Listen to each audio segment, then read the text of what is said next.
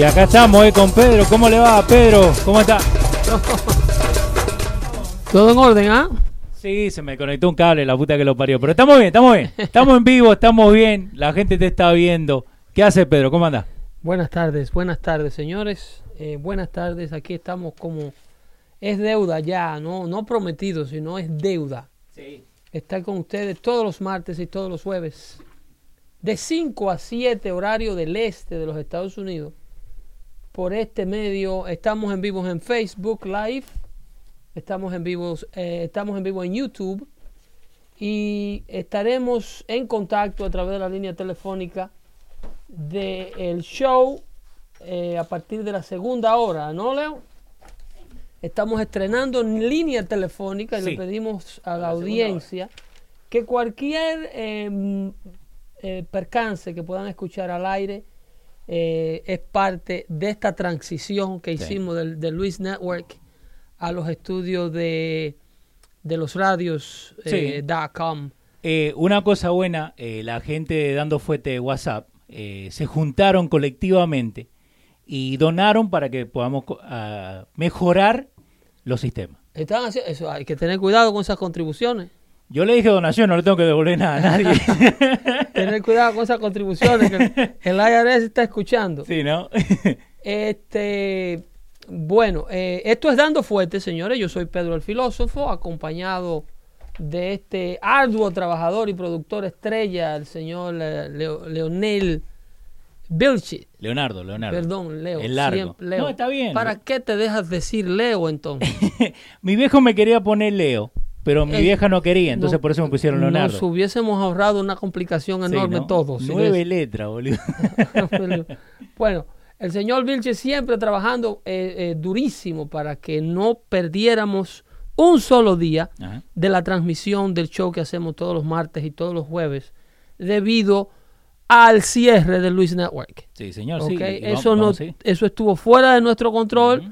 Simple y llanamente hacíamos el show para el network de Luis y por desgracia o por fortuna para, para Dando Fuerte Show, Depende cómo lo vea la gente. porque ahora estamos abiertos al mundo. Ujú. Antes éramos miembros exclusivos solamente para los suscritos al network de Luis Network. Entonces, ahora somos propiedad Sí. de todos ustedes. de Del pueblo. Ah, Exactamente, un, pro- un proyecto gratis para el pueblo, donde el pueblo manda. Señores, es, em, a pesar de todo este, esta parafernalia de errores, estos huevos, como decimos en la radio, eh, hemos tenido eh, el tiempo y la dedicación de poder establecer contacto con una personalidad eh, del, del- del medio de nuestra querida República Dominicana. El señor es cineasta, el señor es, ah, sabemos de antemano que es una, una persona que no oculta sus orígenes de apulente, si se puede decir, es un hombre que nació en el seno de una familia acomodada en la República Dominicana y dice tener una motivación personal para correr a la presidencia de su país. Eh, eh, con nosotros se encuentra el señor cineasta eh, dominicano, candidato a la presidencia de la República Dominicana, el señor Alfonso Rodríguez, a quien le damos las buenas tardes. Buenas tardes, señor Alfonso Rodríguez, ¿nos escucha? Adelante, Alfonso. Sí, claro que sí, te escucho. ¿Cómo está todo por allá? Todo en orden, bienvenido ¿Cómo está todo? a este ¿Todo bien? show. Todo bien, todo bien, hermano. ¿Cómo está eh, esa querida República Qué Dominicana? bueno. ¿Desde dónde transmiten ustedes? ¿Dónde están ustedes? ¿En qué ciudad? Nosotros transmitimos, los estudios están en, en, en la ciudad de Nueva York y transmitimos ah, abierto a todo el mundo, obviamente. Estamos transmitiendo eh, vía YouTube Ah, no Live. te estoy escuchando. Se, se Acércame el auricular está acá. perdiendo la señal, papá. Te perdí ahí. No, Eh, no un- escuché por dónde estás. Un segundito, un segundito. Ok. Eh, sí, ¿me escucha mejor ahí, Alfonso? Alfonso, buenas tardes. Buenas tardes, buenas tardes. ¿Me escucha mejor ahí? Perdimos la conexión, Leo. Perdimos la conexión.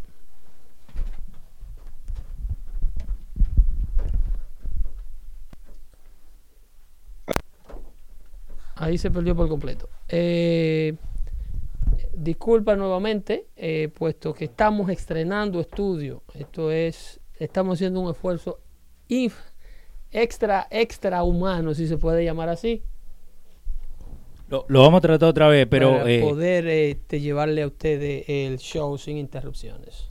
eh, ¿qué, te- qué tenemos para hoy día, Pedro? Porque la, la gente estaba loca. Eh, con- Correcto, correcto. Vamos en lo que establecemos la comunicación eh, de nuevo con la República Dominicana. Eh, tenemos que hablar del drama humano por excelencia, yo diría. Esto es lo que está ocurriendo en la actualidad. Tenemos eh, esta caravana de inmigrantes que se dirigen a la frontera norte de los Estados Unidos. eh, eh, prácticamente a pie, como dicen. eh, estamos viendo un éxodo masivo que prácticamente ya entró al vecino país de Guatemala desde Honduras. Esto está ocasionando un tremendo revuelo en materia de del ambiente político nacional aquí en los Estados Unidos. ¿Por, por qué no?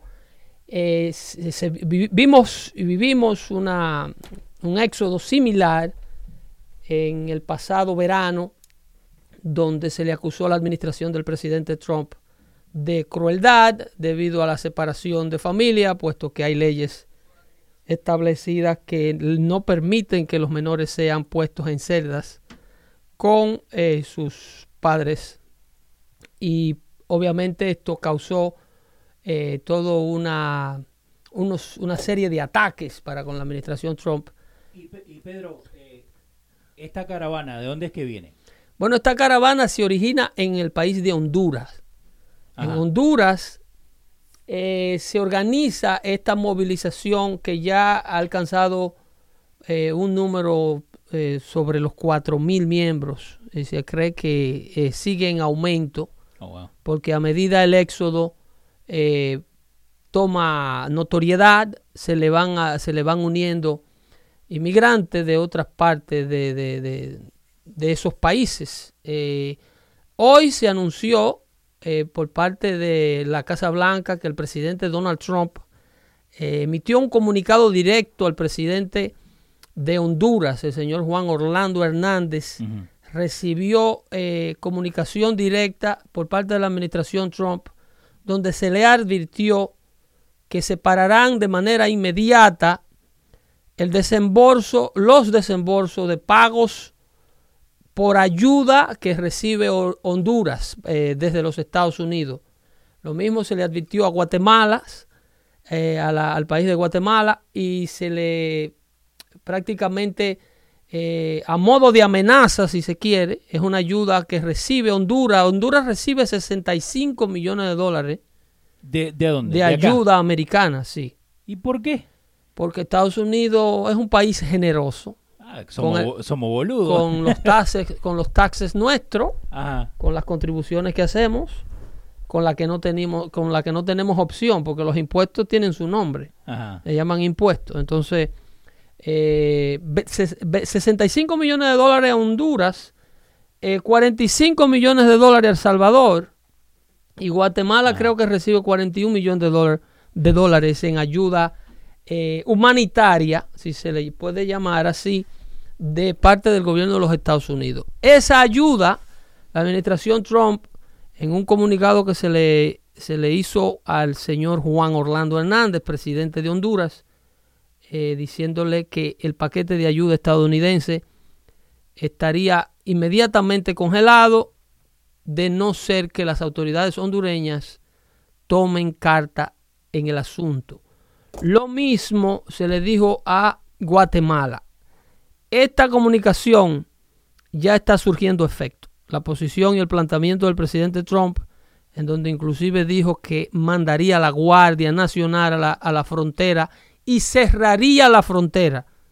Entonces lo hicieron oficial ya. Eh, eh, pues fue, él, lo, él lo mandó, tú sabes que él oficializa todo a través del Twitter. Ajá. Entonces- Entonces, ese es oficial, igual que Pedro, ¿no? Eso, eh, eso es así, eso es así. Eh, El, el Twitter es un bypass a los medios de comunicación que tergiversan la información de todo el mundo. que está bien. Entonces, cuando la información llega a la sala de redacción de los, de los diversos medios, obviamente en su gran mayoría enemigos de la presidencia, eh, eh, la gente eh, no escucha from the horse's mouth, como dicen, lo que se quiere decir. Entonces el presidente va simplemente a Twitter y emite su comunicado y dice que está en la plena disposición de cerrar la frontera sur.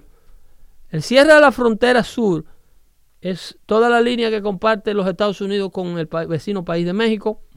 Y esto implica complicaciones en las importaciones, más que nada. Por esto podemos estar viendo, eh, esto es lo que podemos ver, cómo el gobierno mexicano ha tomado carta en el asunto y ha desplazado unos 500 efectivos de la Policía Federal al borde de México con Guatemala. Lo ha hecho de forma, eh, de manera, a modo de emergencia, para, porque la caravana todavía se encuentra en territorio guatemalteco. En territorio guatemalteco se produjo el primer arresto en territorio guatemalteco de uno de los organizadores de esta caravana. Eh, se cree que eh, las autoridades guatemaltecas arrestaron a, uno de los organizadores, un hombre, un hombre, un señor de nombre Bartolo Fuentes, quien fuera un ex diputado hondureño y, fue arrestado bajo cargo de violar las leyes de inmigración guatemalteca oh, con su éxodo masivo de hondureños atravesando por... Esto era lo que se quejaba el presidente Trump. Sí. El presidente Trump decía que cómo era posible que Estados Unidos permitiera y siguiera ayudando países que se organizan en líneas porque para llegar desde Honduras a la frontera norte de los Estados, a la frontera norte de México, que es la frontera sur de Estados Unidos, eh, para hacer esa transición, para hacer esa, esa trayectoria y, atravesar tres países, cuatro países en, el caso del Salvador, y llegar hasta frontera con los Estados Unidos, se necesita la complicidad de todos estos gobiernos latinoamericanos que permitan sus territorios para eh, eh, que sirvan de, hospedaje a todo este éxodo masivo de personas, de refugiados que vienen supuestamente con, en busca de un asilo político. Entonces, en otras palabras, están todos trabajando juntos. estaban, se puede decir, en el verbo ya no están. Eh, esperemos, ¿no? ¿Entiendes? no, es que eh, los resultados se han hecho ver de manera inmediata. Eh, no sé si es por el cambio de administración en México, con la salida de Enrique Peña Nietos, que el presidente Trump le está haciendo ver a este nuevo presidente mexicano que trabajar en, armonía y respetarnos como Estado es más próspero para las naciones, para ambas naciones. Es mucho más eh, fructífero. Porque estos éxodos masivos de inmigrantes no responden más que al, a los gobiernos corruptos locales de dichos países. Quitarse de encima una presión social de un pueblo que reclama empleos, beneficios de salud, comida y necesidades básicas que en esos países no existen. Entonces, cuando estos gobernantes le abren la puerta y le dicen a todos sus nacionales, el que se quiera ir para los Estados Unidos, que se vaya. De hecho, eh, hay un comunicado por parte del Departamento de Inmigración y Aduana de los Estados Unidos, eh, Custom and Immigration um, Enforcement, Border Patrol, uno de sus oficiales en, eh, le dijo a una estación de radio en la ciudad de Phoenix, Arizona, Ajá que eh, en la televisión de Guatemala estaba pasando mensajes eh, donde le decían a la población que quien llegara a la frontera de los Estados Unidos eh, con una familia se le estaba entregando una autorización de empleo. Así nomás. Ese es el tipo de, información que se está dando en la televisión nacional guatemalteca. Ah, entonces, esto definitivamente no ayuda. Porque lo Contrario de ayudar, lo que está promoviendo es que, el que estas personas se, prácticamente eh, violen todas las leyes internacionales habidas y por haber, puesto que atravesar de un país a otro de una manera eh, indocumentado, sin ningún tipo de pasaporte, ni ningún tipo de documentación, ni ningún tipo de aplicación del famoso asilo, que todos sabemos que es muy cuestionado, puesto que las condiciones de asilo que ellos reclaman eh, son existentes en toda Latinoamérica. En toda Latinoamérica, desde El Paso, Texas, hasta la Patagonia, sí. tú buscas eh, eh, grupos de personas en todos y cada uno de estos países que vivan en, este, en esta parte del continente y tú vas a encontrar una población que argumenta este tipo de, de, de, necesidad de la cual tienen que salir de su, por la cual tienen que salir de su país. Pobreza, delincuencia, eh, pandillas, eh, represaria por parte de la pandilla, represaria por parte de las autoridades corruptas, falta de oportunidad, son inmigrantes económicos. Es un drama humano, es una miseria humana, pero que los países, es una lástima que no pudiésemos establecer la comunicación con el señor Rodríguez, puesto que él está corriendo para la presidencia, en un país donde el, el, drama de inmigración es similar al de los Estados Unidos en otra escala, eh, puesto que allá las autoridades dominicanas tienen que lidiar con el, con el flagelo de la inmigración haitiana cuyo único argumento para cruzar es ir en busca de una mejor vida. Entonces, Estados Unidos no puede absorber la, el reacomodamiento de la población mundial. Porque esto es, una, esto es una, un reacomodamiento. Yo estoy mal aquí, mi condición de vida puede mejorar si me voy, me voy. Entonces, que se jode el país que me recibe. Yo simple y llanamente me voy. Eh, pero, y esto lo están pasando, como dijiste recién, en la televisión y todo, porque los muchachos de tu chat, de, Dando Fuente, el oficial, estaban mandando que habían videos que enseñaban a la gente que se estaba juntando a la caravana que le estaban dando dinero para que fueran con ellos. Mira, esto, obviamente, nadie puede demostrárselo a George Soros. Pero esto tiene auspicio de la izquierda internacional. Aquí hay trabajadores de Amnistía Internacional organizando este tipo de eventos.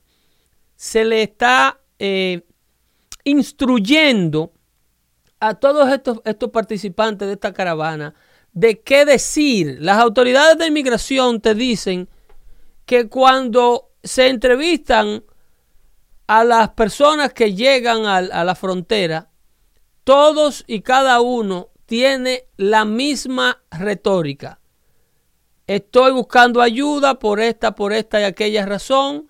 Las razones existentes mías son esta, esta, esta y aquella. Todos los testimonios son un recital de lo mismo. Nadie tiene un, una, una, una declaración original.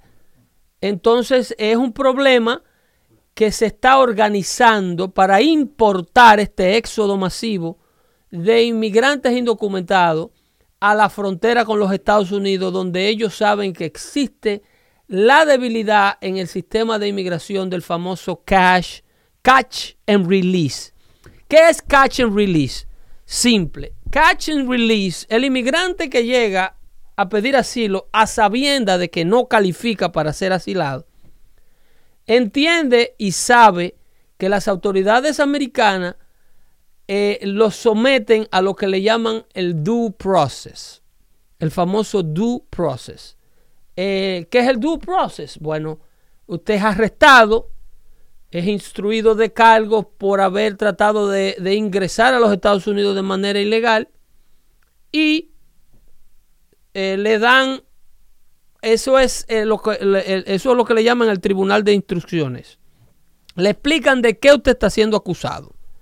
Ese es el proceso. Luego de que le explican esto, a usted le dan un día para regresar a corte que le llega por correo esa cita.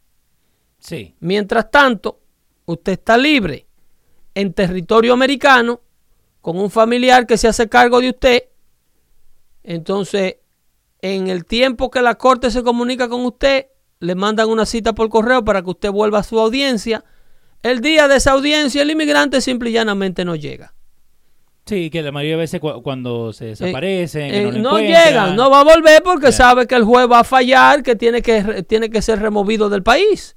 En ese negocito hay alrededor de, de, de- de 12 a 13 millones que han logrado permanecer en los Estados Unidos. Entonces, lo triste de esto es ver cómo un éxodo masivo que se repite, porque ya esto no es nuevo, es usado como misiles políticos para tratar de desestabilizar la administración de Donald Trump justo en la víspera de las elecciones del 6 de noviembre. Pero es una, una, una estrategia sumamente estúpida. Es una estrategia sumamente estúpida y sinceramente no sé qué es lo que está pasando con el, el- la, la- la forma de pensar política del Partido Demócrata Americano. Eh, ¿Por qué? Porque el Partido Demócrata Americano se está identificando con todas las causas que le están restando votos en los pasados tiempos. Cuando tú tienes eh, el- el problema que ocurre con, con la nominación del juez ah, Brett Kavanaugh a la, a la Suprema Corte de Justicia. Brincaron, saltaron, patalearon, eh, trataron de, de- de fabricarle casos de violación y de todo tipo a este juez. Y al fin de cuentas, trataron de, de crucificar al juez previo a la, a la- al sometimiento de ningún tipo de prueba eh, para, para corroborar eh, las acusaciones que le hacían. El pueblo americano, estando testigo, presente todo el tiempo y dándole seguimiento de cerca a este, a este proceso, a este proceso de la nominación de este juez, ha visto que aquí lo que hay es lo que le llaman una cacería de, bru de brujas, lo que le llaman un witch, un witch hunt, eh, para con el juez que a toda costa querían impedir su llegada a la Corte Suprema. ¿Por qué? Este juez es un juez conservador, un juez que tiene una postura antiaborto y tiene una postura eh, eh, constitucionalista. Entonces había que detenerlo a, toda, a toda, a toda costa. El problema es que no se da. El pueblo americano eh, vive todo el proceso. Y al vivir todo el proceso, la gente que no sabe cómo acontece la guerra política en Washington ahora puede ser testigo de lo que acaba de ocurrir y, y tienen una idea de cómo se usan las agendas políticas para impedir la llegada de tal o cual persona a una posición X. O sea, tú lo que estás convirtiendo a un pueblo privado que no participaba de, que no es enfermo con la política como en nuestra Latinoamérica, Sí. que no ve la política con el fanatismo que le vemos nosotros en nuestros países de origen, entonces tú lo que estás haciendo es que este pueblo se enfoque más, se oriente más, Ajá. se dejen de distraer un poco más viendo a Kim Kardashian y viendo a la doctora Polo Sí. y viendo todo ese, ese sinnúmero de sandeces que ponen en televisión y se enfoquen un poco más en los escándalos de Washington. Entonces, el asunto de la nominación del juez backfired on them, como dicen. Eh, le salió el tiro por la culata. Sí. Porque la, la posición de, de senadores y congresistas que previo a la nominación de Kavanaugh estaba muy detrás de sus oponentes demócratas, ahora ha subido. Oh, wow. Ha habido una reacción completamente negativa para el Partido Demócrata. ¿Por qué? Porque el americano no es bruto. El americano es uno de los, de los votantes más inteligentes del mundo. Si no el más inteligente del mundo. Es una democracia ininterrumpida. Nunca ha tenido un régimen dictatorial. ¿Por qué? Porque es un votante que vota con la conciencia todavía en su gran mayoría. No votan con el estómago a pesar Ah. de que toda esta corrupción por parte de la izquierda de este país eh, tiene a la gente pensando en un paquete de cupones de alimentos y de sesión 8 antes de votar. Eso es lo que se ha creado. Eso es verdad. Aquí se ha creado un 40% de una América dependiente de, de un gobierno que no permite que usted avance como etnia, como individuo, como grupo, como familia. aquí hay un gobierno que promueve el divorcio. ¿Por Sí. qué? Porque le dicen a la mujer, mándalo al diablo, que hay un departamento de sesión 8 esperándote. Y más si hay chicos. Tú no tienes que ¿eh? tolerar un marido que te diga que tú no puedes salir los fines de semana con tus amigas a jartarte de vodka en la discoteca. ¿Tú me estás entendiendo? Te- yo Aquí, te esto no es personal, ¿eh? No, no, no, No, no. vayan ustedes a creer que, que- que estamos ahora ventilando cosas que, no son. Que mi mujer quiere sección 8. Eh, lo tenemos en línea. Alfonso. Establecimos Va- contacto con el señor Alfonso Rodríguez. vamos a tratar otra vez. A ver, ahí, Alfonso. Buenas tardes. Pues aquí estoy. Buenas tardes, señor Alfonso. Disculpe eh, el, el imprevisto y disculpe los errores. Estamos estrenando estudio. Este show cambió de estudio. Aquí hubo una revolución grandísima como la que usted quiere hacer en República Dominicana. Buenas Bueno, tardes. ojalá que sea una revolución democrática. Eh, de hecho, sí. De hecho, es lo que promovemos, señor Alfonso. Y en ese mismo orden, eh, usted sabe que este show lo hacemos desde New York para el mundo. Y como usted es un hombre que maneja el inglés, sabemos que eh, this is my question will be short and to the point. El, Go ahead. el señor Alfonso. I'm waiting. There you go. ¿Sí? El señor Alfonso Rodríguez, como dije en, en anterior, es eh, un candidato a la presidencia de la República Dominicana. Es un señor cineasta que nace en el seno de una familia acomodada. Él no lo oculta. Ajá. Tú sabes que los políticos todos tienen una retórica de que yo fui pobre, yo limpié zapatos y después llegué. Este señor no oculta eso. Eh, no me gusta eso de su posición. Me gusta, eh, eh, le confieso que aunque yo no estoy endosando su candidatura, yo me identifico mucho con su forma de pensar, con su manera de Gracias, ser, papá. con su manera de ser. Pero entrando en tema de información, eh, su en- entendemos que estamos en los Estados Unidos, hacemos el show, prácticamente para Ultramar. Eh, a nosotros nos interesa única exclusivamente. Yo no, mire, yo no quiero saber si Hipólito eh, tiene posibilidades, si Danilo está haciendo buen gobierno. A nosotros aquí, de este lado, lo que nos interesa saber es qué piensa una administración de un posible presidente llamado Alfonso Rodríguez sobre la comunidad que vive fuera de la República Dominicana. Bueno, yo lo primero que creo es que en una administración mía lo primero que yo haría es mover ese consulado de Times Square, en la 42, lo movería para el centro de Washington High, que es donde están los dominicanos, y es donde debe de estar un consulado para que la gente no tenga que desplazarse, ni en tren, ni en Uber, ni en taxi, ni en nada. Simplemente un consulado dominicano debe estar donde viven los dominicanos. ¿A qué responde? ¿A qué, a qué responde, señor Alfonso, el hecho de que la sede consular de la comunidad dominicana viva en, en un sector de, de- de Manhattan donde residen multimillonarios y no dominicanos? Esos son complejos, eh, esos son políticas, eh, ¿qué te digo?, de pantalla. Eh, imagínate lo que debe de costar ese local ahí en ese edificio de la 42 en el centro de Times Square. Imagínate lo que debe de costar. Y no solamente eso, ahí deben de trabajar algunas 20, 25 personas, pero deben de cobrar algunas 150. Creo que la renta del, del piso eh, anda en unos 25 o 30 mil dólares al mes.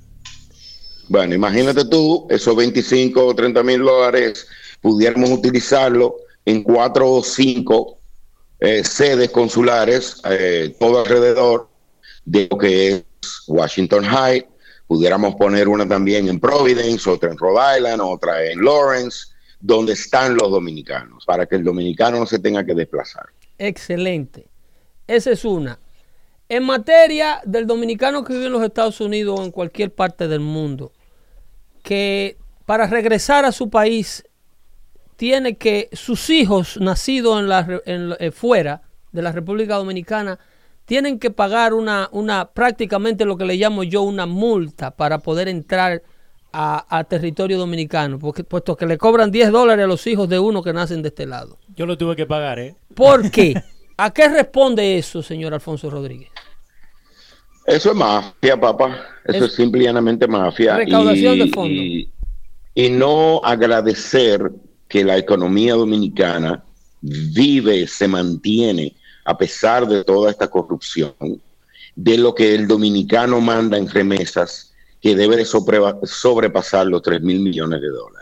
Por mucho. El dominicano, el dominicano que vive en, Estados Unidos, el dominicano que vive en España, el dominicano que vive en Europa, el dominicano que vive en las islas, eh, es un dominicano como, como exactamente igual como el dominicano que vive aquí y debería de, poder entrar a su país sin pagar una cuota, una penalidad o una multa o un peaje, como tú lo dices. ¿Qué cree usted? eso es lo de menos, pero eso es lo de menos, porque estamos hablando de 10 dólares. Esas cositas irritan mucho a la comunidad de ultramar. y el voto, el voto de ultramar es un voto castigo donde nunca el partido oficialista, desde que se inició la capacidad de votar aquí, ha podido ganar. Puesto que el dominicano de aquí no vota por un puesto político allá, ni vota porque le den la tarjetita del bono gas. Es un voto un poco más consciente, porque estamos desligados a las dádivas gubernamentales de allá.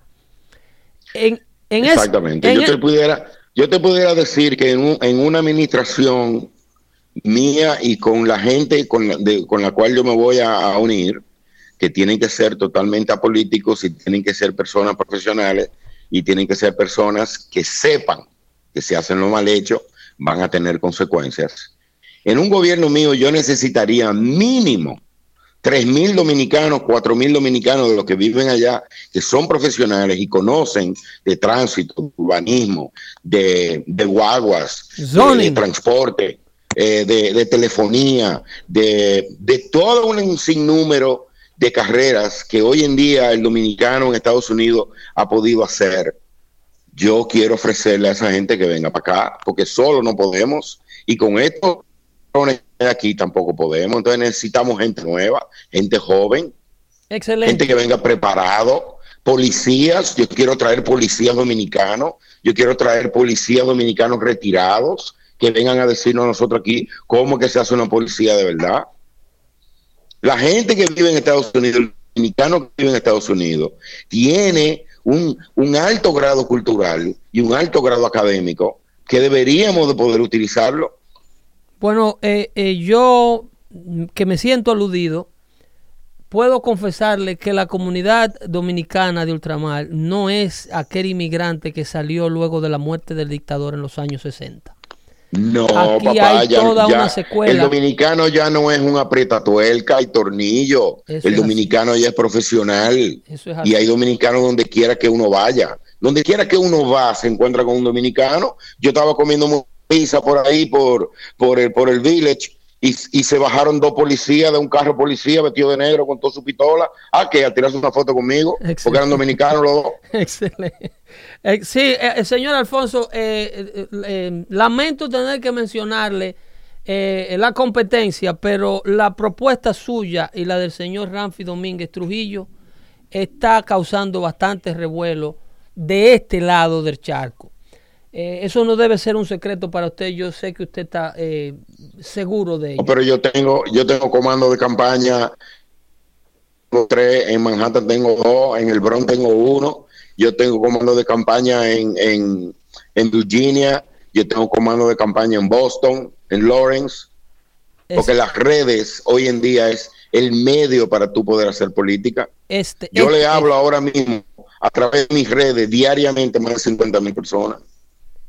Ah, no, no, no sabe lo mucho que me alegra el hecho de que eh, eh, propuestas frescas que estén eh, tratando de contrarrestar esta política de dinosaurios que tenemos en República Dominicana, que está eh, prácticamente viviendo el mismo esquema de gobierno que se quedó en la de, la dictadura. La policía opera de la, de la misma manera y todos los elogios y el entorno a la, en, en, el entorno de la figura presidencial. Estoy perdiendo otra vez. Estoy perdiendo. ¿Me escucha mejor ahí, Alfonso? Sí, ahí te escucho mejor. Eh, la gente del chat dice que quiere saber si va eh, Si va a achicar el gobierno. si va a reducir, si va a reducir el tamaño del gobierno existente. Quiere saber la gente del chat de Dando Fuerte. Esa pregunta la hacen por- Pero claro, papá, hoy en día, hoy en día debe de haber cerca de 96 mil millones de pesos en botella en gente que no hace nada. una botella, Leo, no una trabaja. persona que cobra sin Sí. trabajar. Eh, en Argentina, Alfonso, se le dice ñoqui, porque solamente aparece en el 29.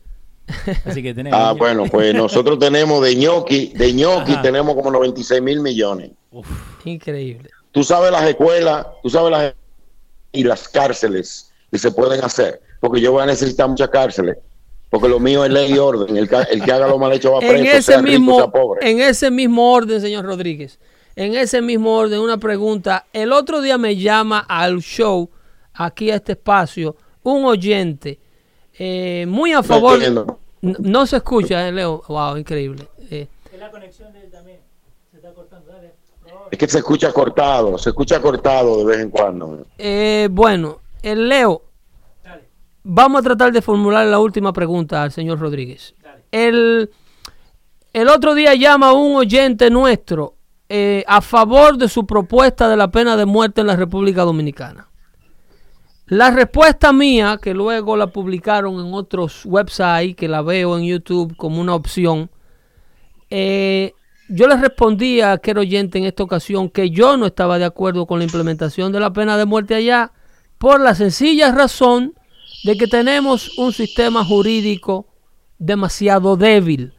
Podemos ver cómo múltiples videos implementan, eh, cómo implantan droga en vehículos de pasajeros, la policía en busca de macuteo, de dinero.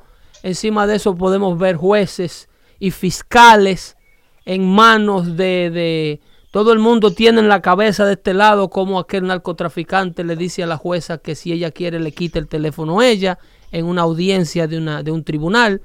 Eh, en ese país donde el Departamento de Estado dice y confirma tener uno de los sistemas legales más débiles de Latinoamérica, ¿cómo implementaría Alfonso Rodríguez la pena capital sin que se le aplique a los más débiles de la sociedad? Bueno, yo aplicaría la pena de muerte en el cuarto año, luego de yo resolver problemas de, eh, de jueces, de fiscales. Lo primero que tengo que resolver es el problema de la corrupción, que se lleva más de 150 mil millones de pesos. Número dos, ¿cómo tú quieres que una jueza no coja dinero cuando gana 60 mil pesos? Y un narcotraficante le, le ofrece un millón y si la agarran, tampoco le pasa nada. Entonces, ley y orden en el primer año. En el segundo año, yo tengo que te- eh, erradicar totalmente la corrupción para yo poder manejar dinero, para poder pagarle buen dinero a jueces, fiscales, coroneles y generales y policías. Porque hoy en día un general encargado de una zona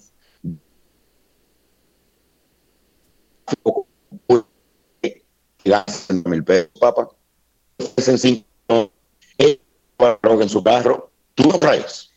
Lo estamos perdiendo. Y más usted- todavía cuando no hay ningún tipo de y no hay y, y cuando no hay y cuando no hay ningún tipo de consecuencias si lo agarran haciéndolo mal hecho.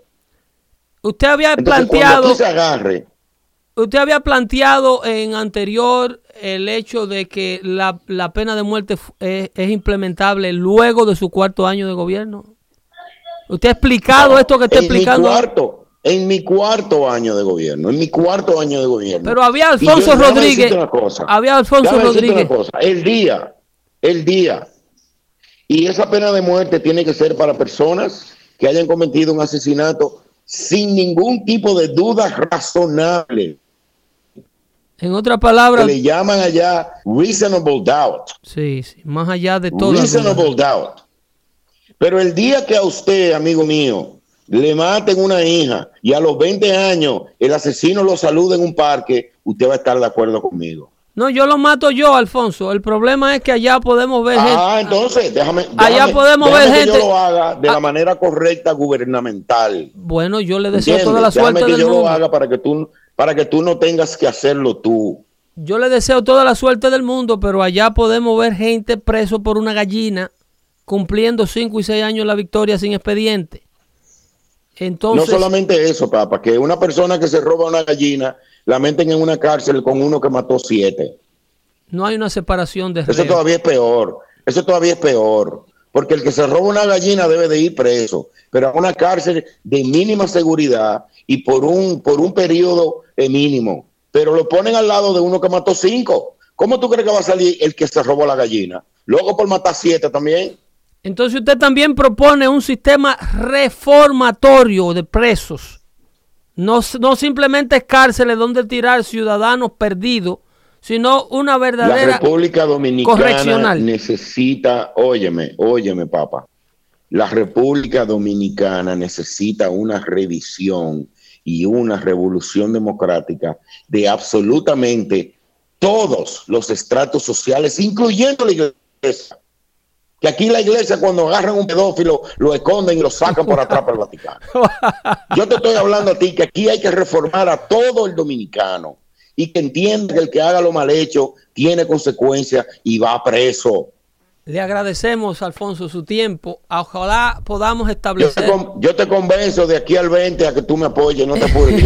bueno, vamos a establecer contacto con usted vía Skype para que la gente que nos ve en, en los diversos medios pueda disfrutar de una entrevista eh, con imágenes, con las imágenes nuestras. Ya yo creo que estoy conectado contigo, Leo Vilches, ¿no? La? Eso es así, Leo Vilches. Sí, se está conectado. Ya yo te mandé un saludo, yo te acabo de mandar un saludo. Esa, ese, ese enlace lo vamos a hacer de manera más segura, con mejores líneas, cuando en el estudio no haya este reguero de cable que tenemos en la actualidad. Usted se me, se me cuida. A, tu, a, tu a, a tu productor que anote ahí que eh, el Skype mío es Alfonso Rod 4. Alfonso ROD 4, ¿verdad? 4. Eso es así. Ahí estamos en contacto. Le agradecemos su, su Me llama cuando tú quieras, papá, y, te aseguro que de aquí al 20 te convenzo. gracias, gracias, señor Alfonso Rodríguez. Señores, a ti, papá. Gracias a ti y a todo tu equipo. Excelente, excelente. Eh, eh, ahí estuvimos, señores, eh, un candidato a la presidencia de la República Dominicana, un hombre con una posición bastante fuerte, una posición eh, que muchos dicen es inminentemente necesaria para eh, erradicar o hacerle una buena mella al clima de corrupción administrativa que vive nuestra Latinoamérica. Hombres que plantean puntos de vista políticos como el que plantea el señor Rodríguez que acabamos de entrevistar, no solamente son necesarios en República Dominicana, pero en muchos países de nuestro litoral latinoamericano que se viven condiciones de vida idénticas eh, que necesita una reforma el, Estado completo, de pe a pa, como lo dice él, todos los estamentos del Estado. Eh, vamos a ver si en el futuro podemos hacer una entrevista más tranquila donde abarquemos temas eh, amplios, su agenda de gobierno, cómo pretende el señor Alfonso Rodríguez llevar el dinero que se necesita en materia de inversión, contribución y recaudar los fondos para construir todas las cárceles que él quiere hacer, porque él, tiene que hacer bastante. Va a necesitar un voto tiene que hacer bastante. Pero, ¿cómo el 20? ¿El 20 ahora en dos días o...? No, no, en las elecciones son en el 2020 con las de aquí. Ah, ok. Lo que pasa es que las de allá son en febrero. Ajá. Las de aquí son en noviembre. Ok. Entonces, eh, esa, hay un gran auge. La República Dominicana es un país que respira política y béisbol por donde quiera que tú sí, sí, Eso es un gran problema. Imagínate si tuvieran un equipo de béisbol de, de... grandes ligas, que, que, hay las condiciones profesionales para, para dos equipos si fuese necesario. Lo que pasa es que eh, no existe la seguridad, insisto, el problema. El problema es el gobierno, como decía Ronald Reagan. Okay? The government is the problem, not the solution. A la hora en punto que una propuesta de la creación de un estadio de grandes ligas, de una franquicia de grandes ligas, seriamente se le plantea a las autoridades dominicanas, en lugar de la gente y los políticos y los oficiales electos allá, convertirse en una ayuda para que este plan se dé, se convierten en un obstáculo. Lo primero que dicen es qué hay para nosotros en la creación de este equipo de grandes ligas. ¿Cómo vamos nosotros a, beneficiarnos personalmente? No como partido siquiera, ni como... de frente. No, no es de frente. ¿Qué hay para mí? Es la frasecita. ¿Qué gano yo permitiendo o facilitándole el estadio olímpico, por ejemplo, de la República Dominicana, que está en el corazón de Santo Domingo, a la, para la construcción de un estadio de grandes ligas. ¿Cómo, cómo me la busco yo ahí? Entonces, eh, ese es un lío.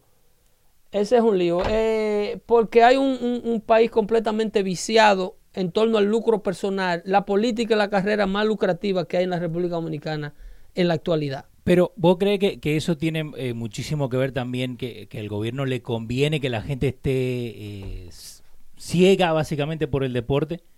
al gobierno malintencionado de toda parte del mundo. En todas partes del mundo, Leo, los gobiernos malintencionados le encantan los pueblos distraídos. Los analfabetos funcionales. ¿Tú sabes lo que es un analfabeto funcional? Eh, yo sé lo que es analfabeto, pero no funcional. Bueno, ellos hay analfabetos funcionales, gente que te sabe contar hasta la tabla del 4, que saben escribir su nombre y que tienen una matemática de cabeza que no se equivocan con los números y viven enfocados en su propio mundo, pero no tienen una propuesta eh, eh, decente, honesta, que beneficie más allá de, su, de su ego personal. no, no construyen hombres y mujeres con, con principios, no lo enfocan hacia una vida de educación, no le ayudan a sus hijos a educarse, creen que la educación termina en el cuarto de bachillerato, no proponen, eh, eh, no tienen una propuesta en el hogar de hombres decentes que no críen, que críen a sus hijos con el ejemplo. Pues, en el caso de nuestra querida República Dominicana, yo me atrevo a decir que el 70% de la población adulta es alcohólica.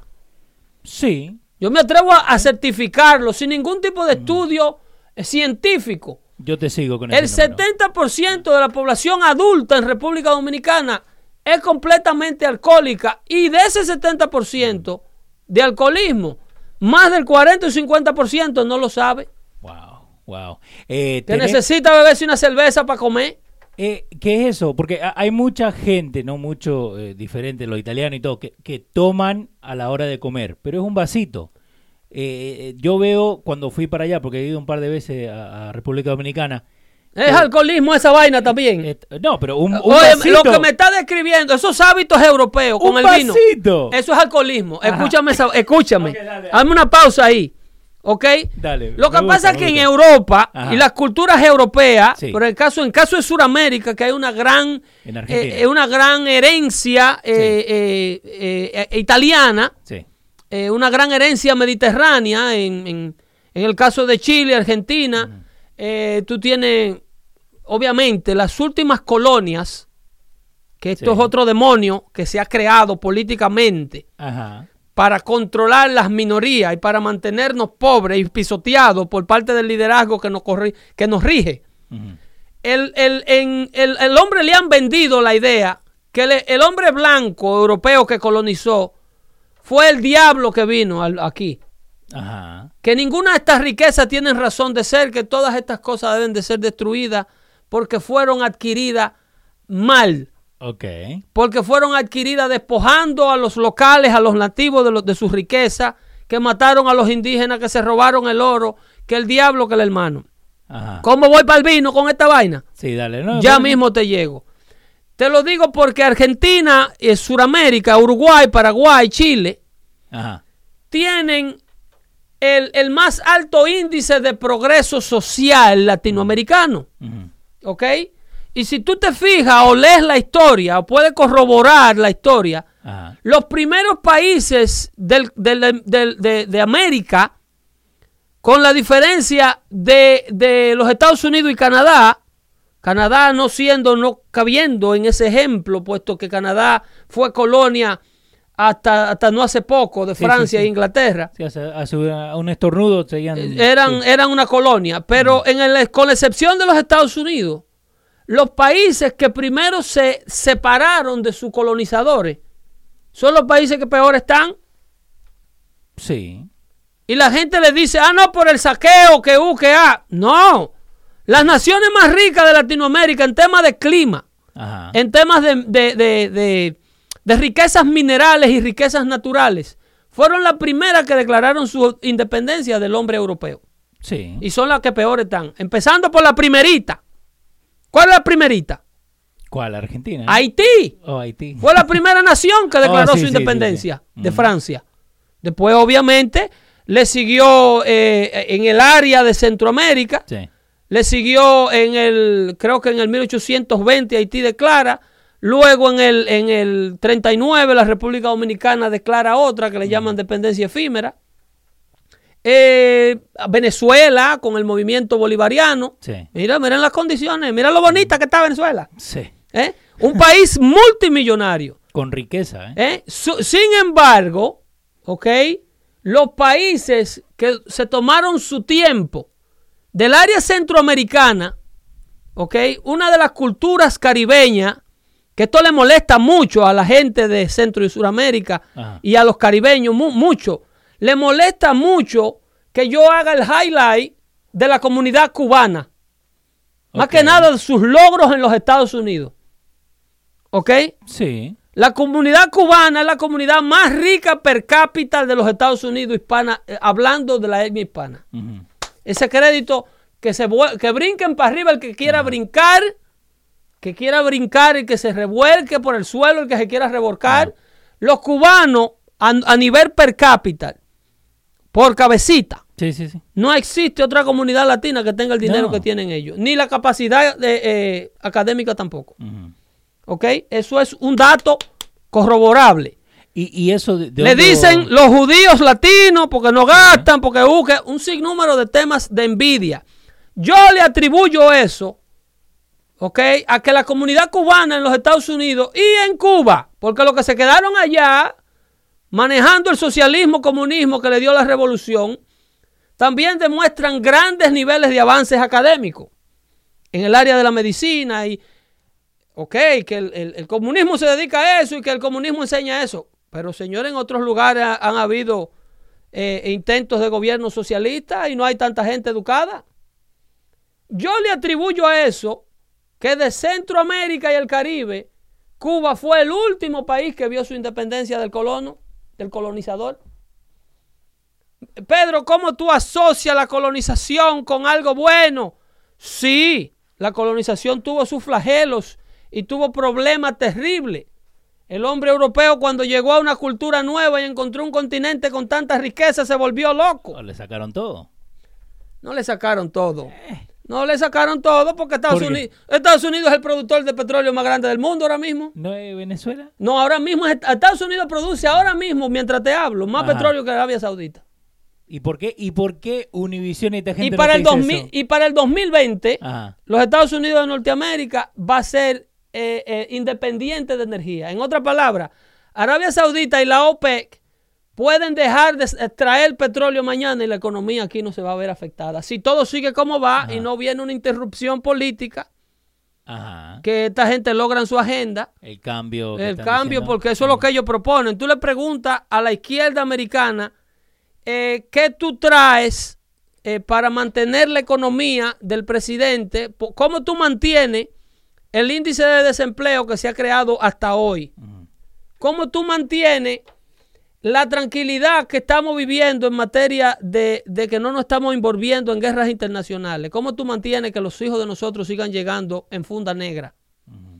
¿Cómo tú mantienes eh, una inversión, el mercado de bienes raíces recuperándose? ¿Cómo tú mantienes una inversión en Wall Street como la que estamos viendo en un gobierno demócrata? No El gobierno demócrata, la agenda es, necesitamos, si eh, Obamacare fue malo, nosotros tenemos que hacerlo peor ahora. Porque ahora ellos lo quieren hacer universal, es single Ajá. payer. Todo el mundo paga seguro obligado y a todo el mundo le van a dar un poquito de seguro social. Un poquito de seguro de salud. No, es tan loco, porque el, el seguro que me dan a mí es diferente que Eso le es dan a- como a mi el hermano. single payer. ¿Tú sabes lo que es un single payer? Sí, sí, el. Social Security es un single payer. Sí. Todo el mundo está obligado a contribuir Ajá. a un single payer de seguro social. Tú no puedes optar no pagar seguro social. Sí, pero eh, entonces ahí, pero ahí también te están dando la, la opción. Ahora pensiónate, llega a los 65 años y cuenta con el seguro social nada más a ver si es verdad que era buena la idea. No. ¿Eh? y, y eso el seguro social. Eh, vos, ¿Cuánto le das que, que queda? Porque supuestamente se tenía que haber muerto hace 10 años atrás. Bueno, el Seguro Social está, está quebrado en la actualidad. Sí. Lo que pasa es que para evitar una revolución social de todo el que lo pagó y no se lo están dando, el Seguro Social sigue enviando sus contribuciones con dinero que se, se está cogiendo prestado, con dinero que no se está produciendo aquí adentro, Entonces- con parte del endeudamiento. Nos estamos endeudando más de lo que... Oh, pero chequéate, va, vete al reloj de la deuda nacional para que tú veas cómo va en aumento. Vamos a buscarlo ahora. que va creo que por 19 trillones de dólares. Chequea The National Debt Clock o Watch, something like that, para que tú veas que eso a medida nosotros hablamos va adquiriendo por segundo creo que de a 10 mil dólares. Ah, Bueno, 21 mil trillones... 600 21 trillones. Ve- 21, 21 trillones, 600 millones, 600 billones y, un, y unas cantidades de cosas que la, que, la, que la computadora no alcanza. No, no llega. números que eran que no se reconocían o no se entendían en el vocablo de nadie. La palabra trillón yo la vine a escuchar el otro día, eh, que se manejaba a nivel de cifra. Eso no se escuchaba. No. No.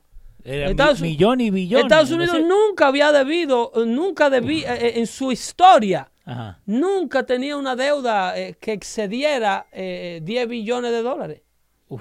Y, y esto de, de que llegó a los trillones, porque 21 Eso trillones mucho. A partir del derrocamiento de la Torre Gemela. Este, este es el logro. Osama Bin Laden está cantando en la tumba Ajá. Con las vírgenes, supuestamente. con, las, con sus 19 vírgenes o la Sí. que sea que le toquen. Ajá. Osama Bin Laden se está riendo con la muela de atrás porque esto era lo que él quería crear. Ujú. Luego del derrocamiento de las Torres Gemelas, para aquellos que dicen, ahí en el network hay gente afuera, que dicen que esto lo tumbamos nosotros. Ajá. ¿ok? Cuando Bin Laden tumba la Torre Gemela, el primer, el primer golpe masivo terrorista que Osama Bin Laden le da a los Estados Unidos y a todo Occidente, Ajá. porque cuando Estados Unidos le da gripe, a Latinoamérica le da neumonía. Sí. Bin Laden logra matar el único país que operaba en 100% un sistema de confianza. Cuando yo llegué aquí a los Estados Unidos, Leo, tú no tenías que identificártele al policía para que el policía supiera quién tú eras. A ti te ¿Cómo? paraban. A nosotros, nosotros íbamos de New Jersey a New York de noche. Ajá. New Jersey tiene una ley que cierran las- los expendios de bebidas alcohólicas, Sí. aquellos que nos escuchan fuera del estado. Los expendios de bebidas alcohólicas luego de las 3 de la mañana.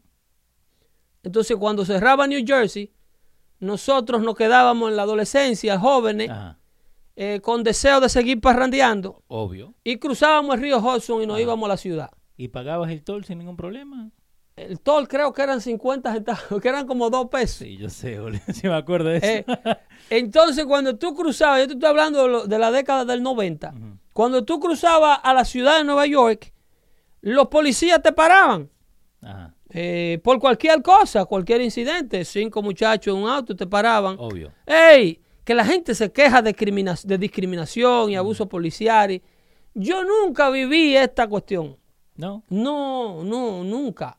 Porque es que si tú no estás, si tú no representas una amenaza para el policía, es muy difícil que el policía sea una amenaza para ti. No, y se dan cuenta. La cantidad de los muchachos que guiábamos allá sin licencia, Ajá. Sin seguro, Sin ningún problema. auto hasta sin registración. Ajá. El policía en una ocasión le dijo a un amigo que se llama Simón, ese auto tiene la registración vencida, tienen que dejarlo ahí eso eh, y venirlo a, re- a re- a buscar. Vayan mañana lunes y traigan una registración renovada y llévenselo. Así era que funcionaba la cosa. Sí. Tú no puedes guiar ese auto porque tú no tienes licencia. Llama a un amigo tuyo que tenga licencia o a tu papá o a tu mamá para que venga y lo busque. Que tú no puedes guiar ese auto. En múltiples ocasiones vi yo eso. Y después El- la patrulla arrancaba, Ajá. tú te desmontabas del auto y después tú prendías tu auto y te lo llevabas. A la mamá antes. mía, se- te lo puede testificar cualquier persona. eh, estamos identificando aquí más o menos de qué edad somos. Sí, sí, sí, sí. Pero yo tengo 47 que no se lo oculto a nadie. Ajá. Pero cualquier persona que tuvo entre 17 y 25 años en la década del 90 en la ciudad de Nueva York, todavía Ajá. te puede testificar lo que te estoy diciendo. Antes de los ataques al 9-11 que ocurrieron en el 2001, cuando mi madre viajaba, yo sin pasaje, sin pasaporte y sin ningún tipo de identificación, era quien le ponía su bulto de mano en la parte arriba del asiento que le tocaba y me despedía de ella dentro del avión. Con abrazo y todo. Con beso, adiós mami, nos vemos, disfruta, boom, bam, y salía por ahí como que tú estabas en una estación del bus. Sí. Eso lo mató Osama Bin Laden. Con eso acabó Osama Bin Laden. Acabó con todo. El americano creía lo que usted le dijera. Y obviamente nosotros vinimos con nuestras mentiras y nuestras mañas y nuestros países y nuestra cultura desbaratada que funcionan en, un sistema de mentira garrafal. Y, y, pusimos nuestro granito de arena, nosotros y el otro que vino de África y el que vino de la India y el que vino de Pakistán, y llenamos. La mula era mansa. Eh, ahí tenés Raúl Molina, José Fernández, eh, David López, Romel Hernández, todos están diciendo que es verdad. La mula era mansa, loco. El hombre fue el que la dañó. Esta gente creía lo que usted le dijera. Yo me llamo Leonel Vilche, Leonardo Vilche. Igual te van a creer. El policía decía, sí, señor Leonardo, vaya con Dios. Porque él no tenía que dudar que tú eras, porque tú no eras un país de habladores. Un gusto, ¿cómo le va? Con saludo, vaya. tú sabes los tickets de tráfico que le dieron aquí a Juan Pablo Duarte, ahí en el Alto Manhattan. Pregúntale a los dominicanos. ¿Cómo se llama usted? Francisco de Rosario Sánchez. El policía hacía el ticket a nombre de Francisco Rosario Sánchez. Y su licencia se me quedó está en la casa, pero usted guía, sí, claro, claro, yo guío. Hoy, ¿cómo no? Pero si no, eh, te daban el ticket a nombre de Francisco Rosario Sánchez y cuando el policía se iba, tú lo rompías. wow. Pobre Eduardo y Sánchez que tanto había Loco, plata. el primer loco del pueblo que te pasaba por la cabeza, tú le decías al policía que te llamaba así. Entonces viene Osama Bin Laden y le pone la tapa al pomo. Sí. Tú te montas en un vuelo de avión donde nadie se revisaba, nadie te tocaba Tú ibas como que ibas al bus y te montabas en un avión. Llega con una visa de estudiante, te queda, estudia como indocumentado aviación en una escuela de la Florida, aprendes a manejar un avión y lo mm. usa como un misil lleno de seres humanos y lo estrella contra un edificio. ¿Ok? Eso, mientras un salvaje balbudo de Arabia Saudita se reía en unas cuevas de allá de Afganistán. Tranquilito. El resultado de ese ataque lo está viviendo América ahora. Esta polarización política. Este nosotros ver un enemigo en cualquier persona que se nos para detrás. Eso, un policía, un ciudadano llamarle a la policía a un ciudadano nada más porque lo vio con una muchachita de mano de otro color de la piel que no era el de él. Una loca en Manhattan que le llama a la policía el otro día a un niño de 14 años de edad porque su mochila le rozó la nalga. Sí. Ella dijo que el niño la sodomizó ahí en plena tienda. no que la tocó, que no, la, no, me, he grabbed my ass. óyeme, la chamaca tuvo de que un orgasmo. Increíble. Y le creyeron a la muchacha hasta que, hasta que salió el video. una patrulla. Y le arruinan la vida a un adolescente también. Porque eso fue lo que Osama Bin Laden creó, ese nivel de polarización para que nos matáramos uno con otro. El, el, uno de los Khalid Sheikh Mohammed, que estuvo preso, que está preso en Guantánamo, que si fuera por los demócratas estuviera suelto. Porque ellos creen que toda esa gente fueron cogidas injustamente. Y que este país inventó la Torre Gemela para expandir el gobierno, para crear nuevos departamentos de seguridad y de todo. Que en realidad ha sido una maldita desgracia. Solamente con la creación de la TSA tienes tú para volverte loco. Con lo que debemos nomás. La creación de la TSA, la TSA emplea alrededor de 700 mil empleados y lo tiene diseminado en todos los puertos y aeropuertos del país, muchachitos de todas las high school que lo sacan y el, todo el que hace dropout, que no quiere seguir la universidad, lo enganchan ahí, lo meten en la unión sí. y ya tiene una carrera. ¿Qué tú eres? Y beneficio. ¿Qué tú eres? Ah, no, yo soy security de, de aeropuerto profesional. no, y lo peor que de eso, yo estaba viendo un show el otro, el otro día, que cuando le hicieron prueba al TSA a ver si de verdad podían parar eh, ataques o lo que sea, 95%. Hubo uno no de los que estaba haciendo la prueba que se montó con una granada Sí. en un avión. Eso, y otro co- con una pistola. y- De todo, porque no tiene ningún... 95%. Óyeme, han usado toda esta desgracia para expandir la capacidad del gobierno emplear gente y manipularte políticamente, que es lo que se hace en Latinoamérica. Sí. En Latinoamérica yo le doy un empleo al papá y tengo cinco votos, el de la mujer y el de los tres hijos en esa familia. Obvio. Y, y en toda Sudamérica, ¿eh? El asunto se llama desprivatizar al pueblo americano para que las soluciones se, hay- se hagan a través de un gobierno. Y todas las soluciones, pero eso, eso está en las reglas, Ajá. en las reglas de, de Lenin. Decía que había que hacer de- del gobierno al Dios, destruir el Dios existente para crear a Dios, para crear un gobierno que la gente viera como el Dios. Porque ese es el Dios que verdaderamente resuelve. Que el Dios de los cielos es un disparate. Eso es leninismo, marxismo. Sí. Eso viene del corazón de la invención del comunismo. Wow. Destruir al gobierno para que el pueblo tenga que llamarle al gobierno su Dios. Sal Alinsky, Ujú. El mentor de Hillary Clinton, quien la ayudó a formarse políticamente hablando. Sí. Sal Alinsky, que escribió su famoso libro, su libro cumbre llamado Rules for Radicals, Sí. Re- reglas para radicales, donde él dice que hay que forzar al conservador y al hombre serio a vivir por sus propios estándares. Nosotros no. Óyeme, esa actitud periodista, Ajá.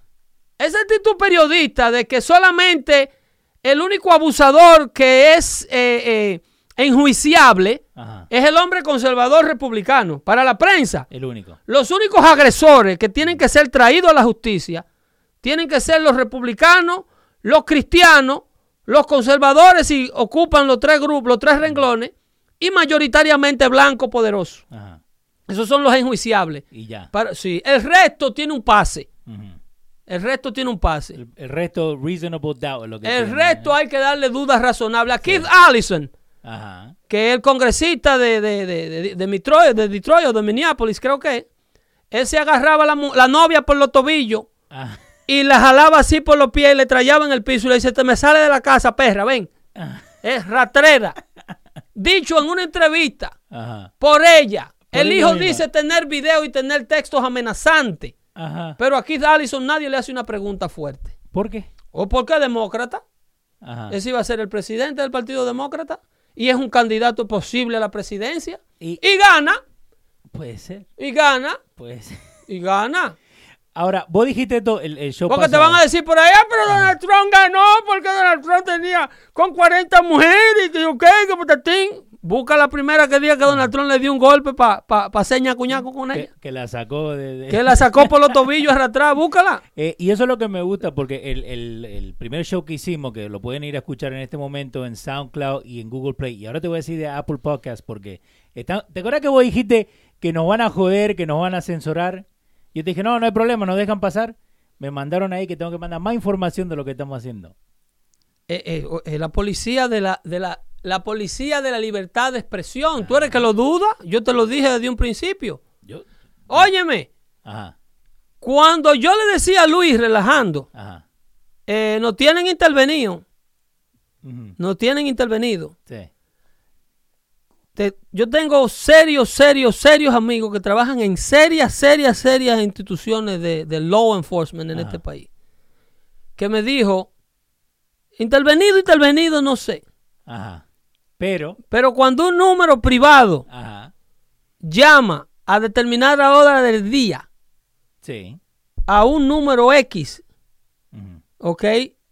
Que dependiendo qué tipo de relación, te- ellos tienen que saber por qué esa persistencia, por qué esa comunicación, ajá, el por qué. Eso le está ayudando Google sí, a China, a China, a China. ajá, Oye, si esta gente de izquierda, y, y insisto, a nosotros no nos conviene seguir denunciando a Google, pero ¿de qué vale hacer dando fuerte? No, pero vamos a seguir. la si uno madre, no puede hablar la verdad, entonces yo prefiero que nos saquen del aire por tratar de decir mi verdad y no dejar de decirle al pueblo lo que esta gente hace. Google le rechazó un contrato Ajá. al Pentágono, eso va al barazo. Un, contra- Wow. un contrato de actualización, un software que le permita el enforzamiento de, de, de traquear eh, eh, el, el robo de identidad y de traquear posibles direcciones de, de, de eh, eh, HP, ¿cómo se llaman? Sí, sí, sí, de IP address. En los IP address, tener una velocidad más rápida para ir de acorde a, a los terroristas internacionales, los terroristas cibernéticos. So, el mismo Google le está Gu- ayudando. Google rechazó eso Oh, para ah. el Pentágono americano, argumentando Ah. ética profesional. Óyeme eso, Alvarazo. Eso fueron lo que yo le puse en Twitter el otro día llorando Sí. con el video que publicaron cuando las elecciones de Clinton, eh, eh, eh, los ejecutivos, Ajá. la cabeza de Top Executive of Google.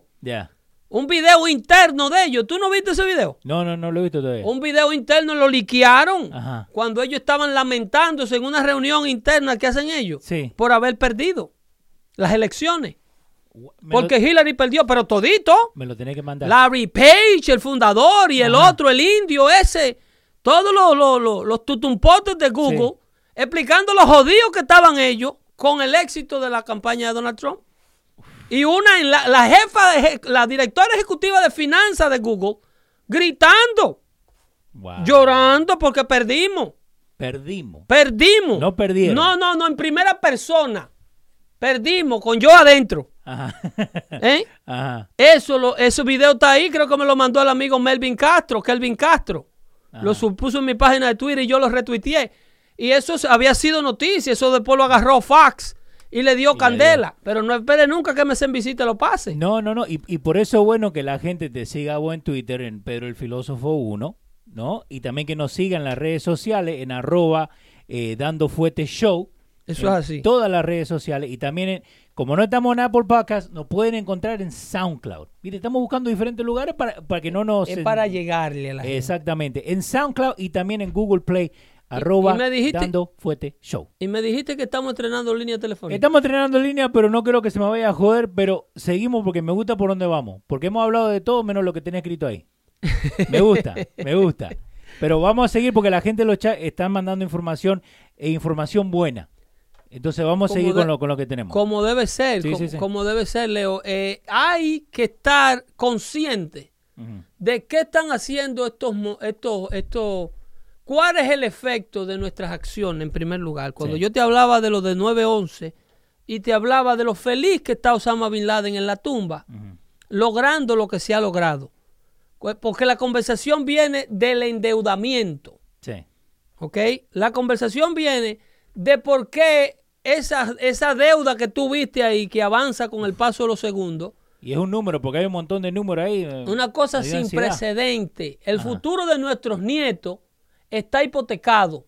Wow. Nuestros nietos están destinados a pagar el 60% de su salario de impuestos si esto sigue como va. 60.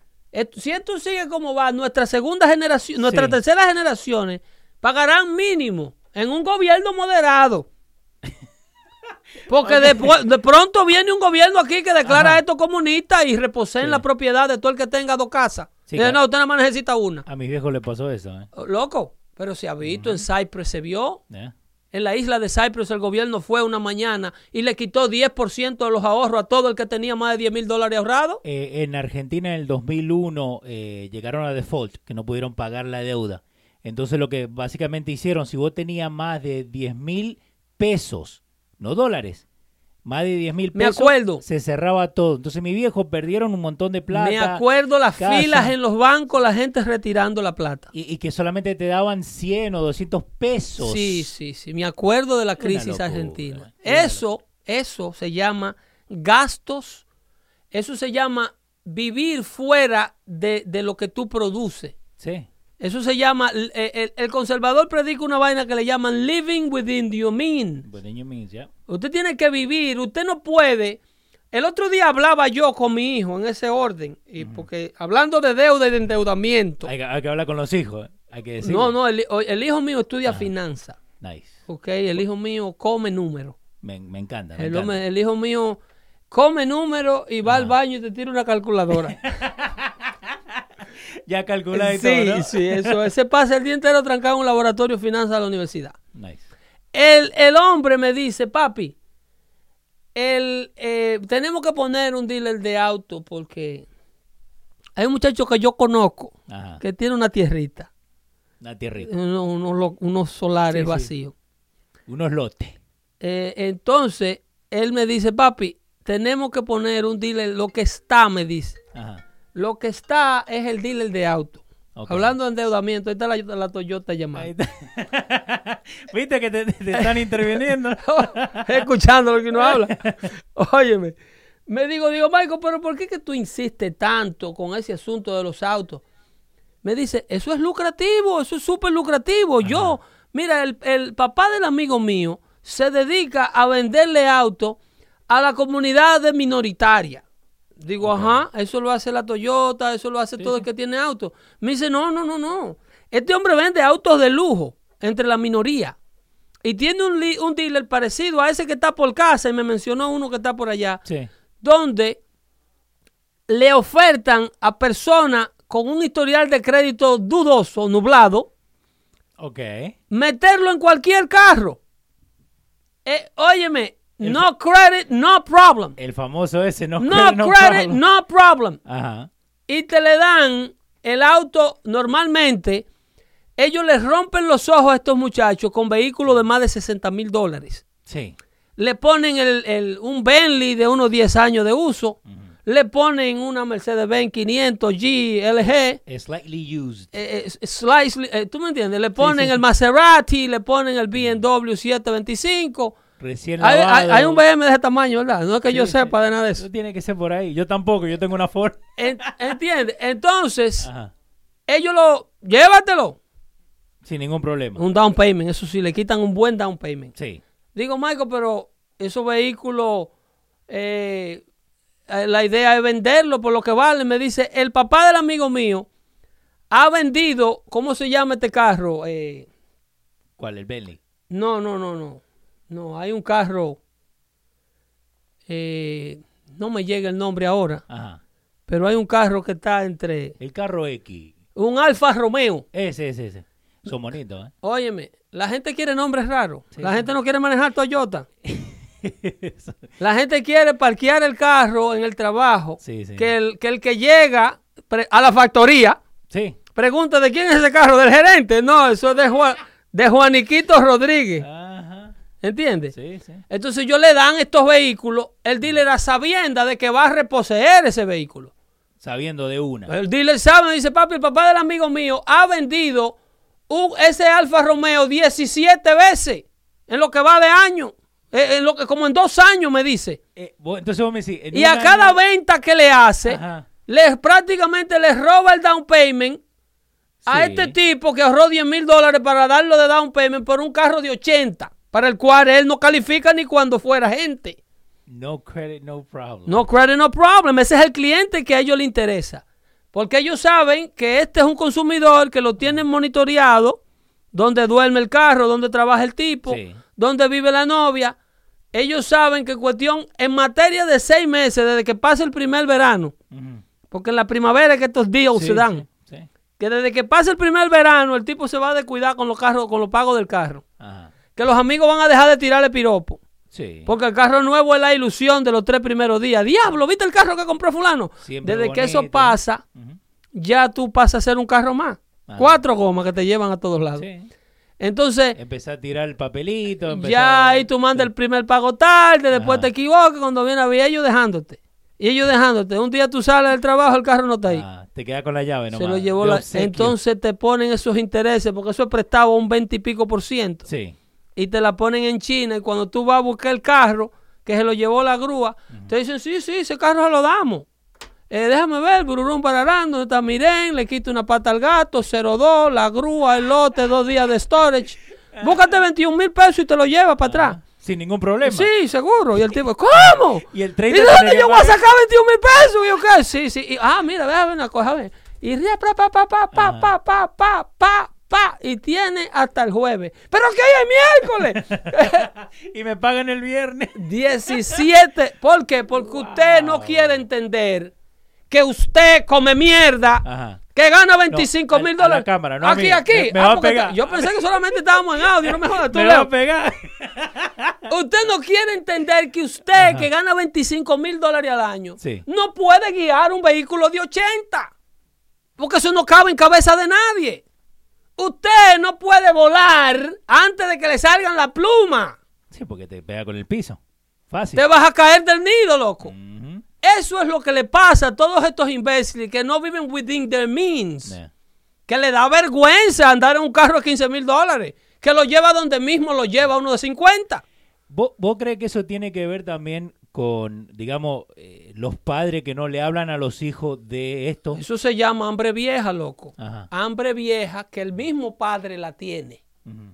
El padre es el primer loco Sí. que cuando el hijo se tira la foto en el auto enfrente del driveway de su casa, es el primero que la manda para Latinoamérica Sí. a decir que su hijo tiene ese carro. El que le está yendo bien es al hijo mío. Y lo último que le hacen una pregunta, niño, el interés de ese auto, Ajá. los pagarés. Tú con 18 años que tienes, con 22 años que tienes, tú debes de estar pagando una póliza de seguro alta, porque los seguros te aseguran de acuerdo a la edad. Aquí hasta que usted no cumple por lo menos 30 años, usted no empieza a pagar una póliza decente. Y 30 años sin tener choque, sin tener speeding, sin tener nada de eso. Al hijo mío cuando viene a buscar la llave de un vehículo que yo guío, yo le digo, muchas gracias, mi hijo, el suyo está allí. Papi, pero la póliza la pagas tú como sí, pero aquello es una póliza separada. Totalmente. Aquella no es la póliza mía. Tú a mí no me vas a dejar viejo con un seguro embarrado. Que yo tenga que para guiar un carrito pagar 10 mil dólares al año. ¿Entiendes? Entonces, esta gente no piensa en eso. Esta gente lo que piensan es en el instante. En, demo- en demostrarle a sus orígenes. Sí. Para los viejos te digo que es un... Para este tipo de mentalidad recalcitrante, ignorante, es un honor que el hijo esté dando pasos avanzados que no ha podido dar el hijo del otro hermano. Porque la gente compite entre familias. Obvio, boludo. ¿Entiendes? y Facebook no ayuda. Ah, no, pero el que, se comp- el que se compró un carro de 60 mil dólares fue el hijo de la fulana. Ay, que ese niño es muy inteligente. Ese niño tiene un trabajo de 20 pesos la hora. ¿De, de qué trabaja? No, pero, oye, el que trabaja 7 flipeando McDonald's, Sí. y que eso no es delito, ¿eh? no, no, no. Si usted flipea McDonald's por 7 pesos la hora, usted está bien. Ahora usted lo que no puede es echar 5 años en eso. No, para nada. Hay- ¿Entiende? Hay, que buscársela. Eso tiene usted que moverse. Sí. Esos son trabajos transicionales. Usted llegó a este país y no encontró otra cosa. En lo que usted aprende a machucar el inglés, haga eso. Pero no se quede rezagado ahí y después le exija de que un aumento de 15 mínimo al dueño, al dueño del restaurante. Entonces, estos muchachos, a quien primero le venden su falacia de adquirir lo que no pueden pagar, es a la propia familia. Y los hijos se convierten en mentores de su padre. ¿Tú no has visto a los padres que llaman a los hijos para que le lean las cartas? A mí me eso, Oye, boludo. vi- no, búscame a fulano. búscame a Leo, que ese es el que sabe inglés de verdad. A mí me tocaba traducirla a mi vieja. ¿Entiendes? Y a lo mejor, a lo mejor Leo está más perdido que el propio tipo. Sí, re perdido. Y llega Leo y no solamente le lee la carta al pobre viejo, sino le dice que, qué es lo que él tiene que hacer. Y no, no le haga caso a eso, que eso...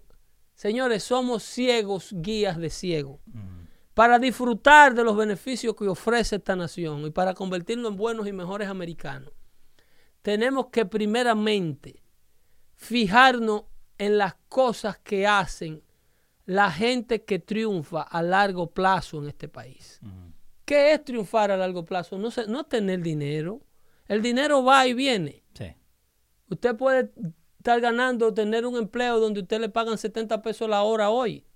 Y eso no es triunfar a largo plazo. Triunfar a largo plazo es qué usted hizo con el cúmulo de esos 70 dólares la hora. Usted preparó a sus hijos para no tenerlo que ir a ver a la cárcel, para no tener que mantenerle los nietos. Usted le sacó de esos 70 dólares la hora un fondito para ponérselo en su educación superior, para después que el muchacho esté grande, usted no tener que andar vuelto loco sin saber de dónde se va a pagar la matrícula porque usted no califica para ayuda escolar, porque usted a lo mejor trató o compró una casita. Pasás de- del número que te, que te ¿eh? exigen. Hay una diferencia muy grande entre tener fortuna y tener dinero. Ujú. Dinero tiene cualquier loco. Sí. ¿ok? Fortuna tiene la gente que se planifica. Ujú. La gente que piensa que hay un mañana. La gente que piensa que no hay que beberse cinco cervezas hoy, sino una todos los días. Porque es buena una cervecita ahora cuando yo llego. Una. Una nada más. Pero usted no se puede meter una caja. Pero vos acabas de decir que el, el vino de, de los italianos es alcohólico. No, eh, eso no es lo que se está hablando aquí, loco. Eso no es lo que se está hablando aquí. Aquí se está hablando de la definición de alcoholismo. Ok, está bien. Es muy probable que Ajá. mi hábito de beberme una cervecita cada dos días, a lo mejor me- eso habría que consultarlo con un profesional de la salud mental. A ver si yo estoy Sí, alcohólico. so- va- vamos a tener que preguntar. Pero esa vaina de Europa, que no te Ajá. terminé de decir a ti, No terminamos. lo que hace es que enseña y desde pequeño le dan el vino al muchacho. Sí. ¿Tú sabes En- qué es lo que el hace- chupete, en ¿Tú el sabes bobo. qué es lo que hacen los, alcohol, los, los alcohólicos europeos? Porque no le puedo llamar de otra cosa. ¿Qué es Es aprender a vivir alrededor del vicio. Dominar el vicio. verdad. Loco, es verdad. alcohol es alcohol. Todo alcohol crea codependencia. Vos sabés que todo italiano en el garaje, en vez de, por- de poner el auto, Tiene su propia destilería. se ponen a hacer vino. Tú vas y hay abejas por donde quieras. Yo tengo ahí un jamón ahí que lo tuve que sacar porque empezaron a venir las abejas. tú llegas, ¿Y qué es esto, Carlos? Es un amigo portugués que yo tengo. ¿Y qué es esto? El loco tiene una destilería y, y tú lo ves haciendo fila en Corrado, una tienda que hay en New Sí, Jersey. sí, sí, yo conozco comprando las uvas. Y tiene una loco. Eso es alcoholismo. Lo que pasa es que usted lo tiene dominado. Ajá. Usted su alcoholismo no le impide. La colimos después de las 8. Usted no le impide su alcoholismo funcional. Sí. Usted todavía corta la grama del frente. Ajá. Usted le da, le da mantenimiento a la casa, la pinta y va a su trabajo a tiempo, desenvuelve sus labores. Pero no me diga que el día que si a usted se le acabó ese vino, usted prefiere no comer. Y hay mucha gente. Oye, ¿eh? hay gente que prefiere, no, no, no me dé carne, pero que está buena, que no hay vino. ¿Vos te das cuenta? Y, y eso es una de las cosas que, que a mí siempre me ha molestado. Que uno va a una fiesta, digamos, una, una junta, y hay más alcohol que comida. Típico, Hay más alcohol que, gente. típico. Y la vestimenta de la mujer latina y del hombre latino Ajá. para una reunión familiar casera. Hay Ah. mujeres que se te ponen unos tacos de, de, 6 pulgadas Sí, que y se te ponen una gala que tú crees que, que van por una entregación, por una entrega de premios. Sí. Y, y tú- tú- tú ¿Quién se gradúa? Hay que sacarle fotos cuando están entrando, ¿viste? La- ¿Quién se gradúa? ¿Quién se gradúa? Y le dice un barrigón por allá, no, que yo cumplo años. Ajá, feliz cumpleaños. En un mueble de una casa con Ujú. la, la abuela viendo la novela allí en la esquina. Y Sí. cuatro chiquillos corriendo, hartándose de azúcar. Y una mujer con una Sí. con unos tacos Louis Vuitton de mil dólares. Con el escote que se le ve hasta, a- hasta el Oh, ombligo. pero esto es increíble. Eso es parte de no saber within the- within- con- dentro de nuestro presupuesto. ¿Qué es lo que le ha pasado a nuestra gran nación americana? Ajá. Cuando nuestra nación americana se creyó que pudo resolver los problemas locales de este país, más todos los problemas del mundo. Ajá. Cuando nuestra nación americana y sus, y sus líderes que elegimos empezaron a creer que con dádiva el mundo exterior le agradece a los Estados Unidos. Cuando en realidad el mundo exterior va a odiar a los Estados Unidos por una condición natural humana. Estados Unidos es el país a odiar. Sí. Sin Estados Unidos tener que hacer nada. Estados Unidos nada más tiene que seguir siendo Estados Unidos Con y el mundo lo seguirá odiando. Con la banderita nomás lo odia. El mundo odia el éxito. La disfunción prohíbe el triunfo. No. En los países nuestros está prohibido triunfar. Sí. Yo voy a mi pueblo natal y yo me junto con 10, 5 amigos de mi generación y yo no puedo hablar de nada de lo que está ocurriendo en mi actualidad. Me encanta que vos dijiste eso, porque yo siempre le cuento a la gente que cuando yo fui para Argentina, ¿no? Yo tenía 22 años, ¿ok? Entonces yo voy a Argentina y empiezo a hablar con mis primos y les cuento, no, porque yo eh, en Estados Unidos yo tengo una Ford Explorer, también tenía Ford Explorer en ese tiempo. Eh, no, porque trabajo. Dice, no, la puta madre, vos estás viviendo la vida. La puta que te parece, estoy trabajando 80 horas a la semana. Óyeme, tú eres malo por eso. Por eso, yeah. Tú eres malo por eso. Tú no puedes presumir eh, de nada. No, No. puedes decir que tu hijo tenga una escuela buena. No puedes decir que se graduó porque el hijo del otro se graduó hace seis años y no consigue empleo. Y, y envidia. Eh, eh, tú estás mal porque tú tienes éxito. Está prohibido triunfar. Ese es del mundo de, de donde venimos. Usted tiene que ir a su país de origen a tragarse su éxito. Yeah. Porque no lo puede compartir con el que está allí por dos razones obvias. Porque ofende al que está, que no tiene éxito. Sí, Y el que no se ofende es porque te quiere quitar la mitad de lo que tú has conseguido. mínimo. Y te alaba. y dice, ah, no, no, el que tiene dinero es fulano. Sí, sí. Embuste, que ese halago es pa- para que tú cooperes. Entonces, eso es parte de un buen comportamiento en torno a entender el por qué nos endeudamos como nación, como familia, como individuo. Eh, lo que dice May Martínez acá en, el chat, y olvídate, el chat está encendido en los dos lados, eh, así que si, si me pierdo algo... Estoy eh, dando fuerte mundial. Sí, me gusta, me gusta. comienza en el College Fund el día de la graduación de high school. May Martínez no está diciendo eso. Esa familia, ellos. Sí, que mucha gente hace eso, que comienza en el College Fund cuando se gradúan. Los funcionales. Ah, no, sí, sí, cuando, el muchacho va para la universidad. Exactamente. Que loco volviéndose. Que el muchacho no califica para nada porque las notas la tiene a lo mejor un poco bajita. Pero eh, a, eso es lo que voy. Y, también tiene que ver con lo que vos estabas hablando el show pasado, viste eso de las ciudades, con el censo y todo.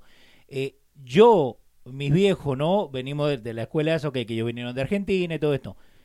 A mí nunca me hablaron en, en, octavo grado de que yo me tenía que preparar para la, para la facultad. Para muchas familias, todavía aquí en los Estados Unidos. Eso. Eso es un sueño de loco. Usted es pobre. ¿Para dónde usted dice para la universidad? usted es loco. Pero Mira alrededor suyo. ¿Quién se ha graduado de la universidad aquí? Usted te estará volviendo loco. Pero la cosa es ir nomás. termina, termina la escuela, te dicen. Termina la escuela. la escuela es el bachillerato. Termina la escuela para que te pongas a trabajar y traigas dinero a esta casa, que ya tú eres un manganzón.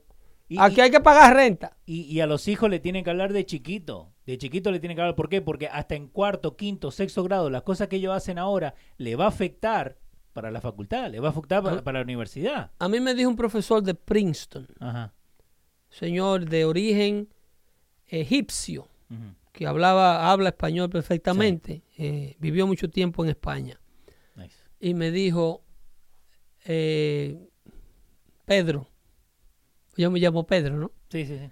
Él dijo, Pedro, la escuela comienza en la barriga y termina por lo menos en el doctorado. El gran problema que tiene precisamente Latinoamérica, el hombre trabajaba en una misión y conocía en cientos países latinoamericanos todo, pero por dentro. Sí. Trabajaba con una, con una cuestión de Naciones Unidas y, sabía eh, todo lo que ocurría. Y me dijo, en Latinoamérica hay una problemática que en Latinoamérica todavía en pleno siglo XX no entiende lo que es educación superior. Y era cuando te hablaba al principio de analfabetos funcionales. Sí, señor. En un mundo como el de hoy, Leo, en un mundo como el de hoy, donde si tú compras un teléfono inteligente, tú tienes que tener un conocimiento mínimo de poder bajar las aplicaciones que tú necesitas. Sí. De poder inclusive ya usted tiene que saber hasta qué link abrir para hacer una llamada necesita cuatro o cinco No, que, te roban la cuenta, te roban el seguro social y el plan de retiro. Si tú abriste, si tú le hiciste así al link equivocado y lo abriste por más de tres minutos, se te mete un africano y acaba contigo. Es en África que están todos. Sí, sí, no, todo en África y tienen un primo que, es príncipe y tiene que salir de la cárcel. Óyeme, todo.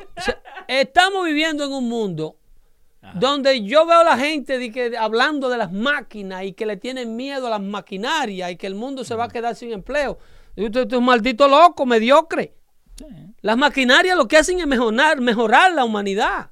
Eh, eh, cortar las personas que de verdad no se necesitan. El hombre que le tiene miedo a la, a la industrialización y el hombre que le tiene miedo a la, a la, a la vida mecánica que, que nos envuelve, es una persona que no quiere salir de su lugar de en donde se encuentra. De su comfort zone, no quiere salir. Este, eso está completamente tímido, eso le tiene un miedo del diablo al mundo. A un estornudo. Eh. Es, vaya la línea, use la maquinita donde usted se cobra. Yo sé que eso es absurdo. Para mucha gente que salió de su país de origen, donde pagar en la puerta, el negocio solamente tiene una puertita de este tamaño y el dueño del negocio ocupa la mitad con porque la caja registradora él la tiene ubicada ahí. Y del lado de esa caja él tiene un bate. Y dice, el que salga por aquí sin pagarme lo mato. Ese, es el dispositivo de seguridad. Óyeme, un celo del diablo con esos cuatro chicles que hay ahí, loco. Sí, es verdad. Y están así, así, porque una hambre vieja. Ajá. Entonces tú llegas aquí, tú saliste hace 30 años de tu país, tienes 20 que no ha vuelto, y tú ves que tú vas a un supermercado, ¿qué? Que yo voy a coger, voy a pagar yo. Y nadie me está mirando. Y sí, hay una camarita ahí, pero que eso es para que te cobre tú, la línea se da más rápido. No, no, no, no, no. Eso es un truco, eso es un gancho. Yo voy a hacer mi fila. Le tienen miedo a la actualización. Ajá. Le tienen miedo. Esas máquinas lo que hacen es que están quitando el empleo. Ahí debiera haber una gente que tú le puedas hablar y conversar con ella. ¿Para qué diablo quiere usted hablar con un cajero? Usted lo que quiere es irse de ahí rápido. Y, y lo- los mismos cajeros no quieren hablar con vos. Ese es un empleo que lo está haciendo ese muchacho que se va para la universidad ahorita y está ganándose esos nueve pesos la hora y tiene el, el pico de este largo. Loco que se acabe su turno. Y tiene el Alfa Romeo en el, en el estacionamiento. Es muy probable. Muy probable que tenga un carro que no puede pagar allá afuera y se lo están por quitar y está aburrido. Entonces, eso, eh, tenemos que votar esa mentalidad. Tenemos que votar esa mentalidad de, de que el mundo es nuestro enemigo. La humanidad lo único que hace es que avanza. Ajá. Es imposible que nos pongamos más brutos, Leo. Después que usted aprende que dos y dos son cuatro, eso no se lo quita nada de la cabeza. Usted lo más que puede hacer es aprender que, que, que cuatro, que, ¿cómo es? Que dos y dos son cuatro, Sí. que cuatro y cuatro son diez, que cuatro y cuatro son ocho. Son ocho, sí. Eso es lo más, Cuatro, desde ahí para adelante que usted va. Sí.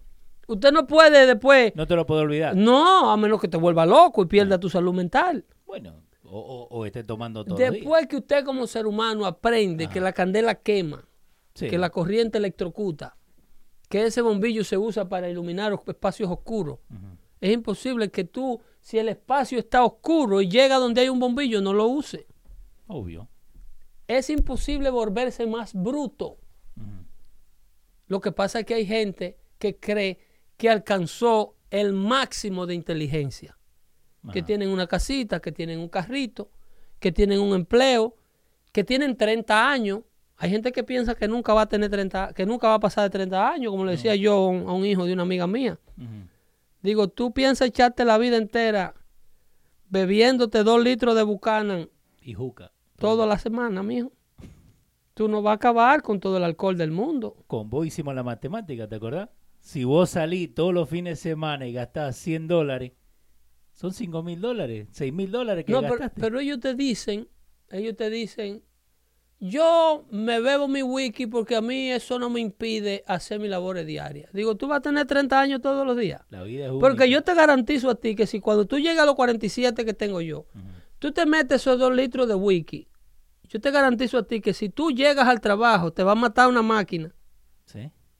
Porque tú vas a llegar al trabajo como un perro envenenado. Tú no vas a tener 30 años toda la vida. La capacidad de tu hígado procesar alcohol melma. No, y el mismo cuerpo. La capacidad de tu hígado de desintoxicarte de la comida que tú te comes diario. Sí. Se disminuye. La carne que no te hacía daño empieza a hacerte daño con el paso de los años. Y esos son eh, efectos acumulativos. Pero es que no queremos pensar en el futuro. No queremos prepararnos, planificar el futuro, como te hablaba de la vaina de las universidades. Señores, Sí.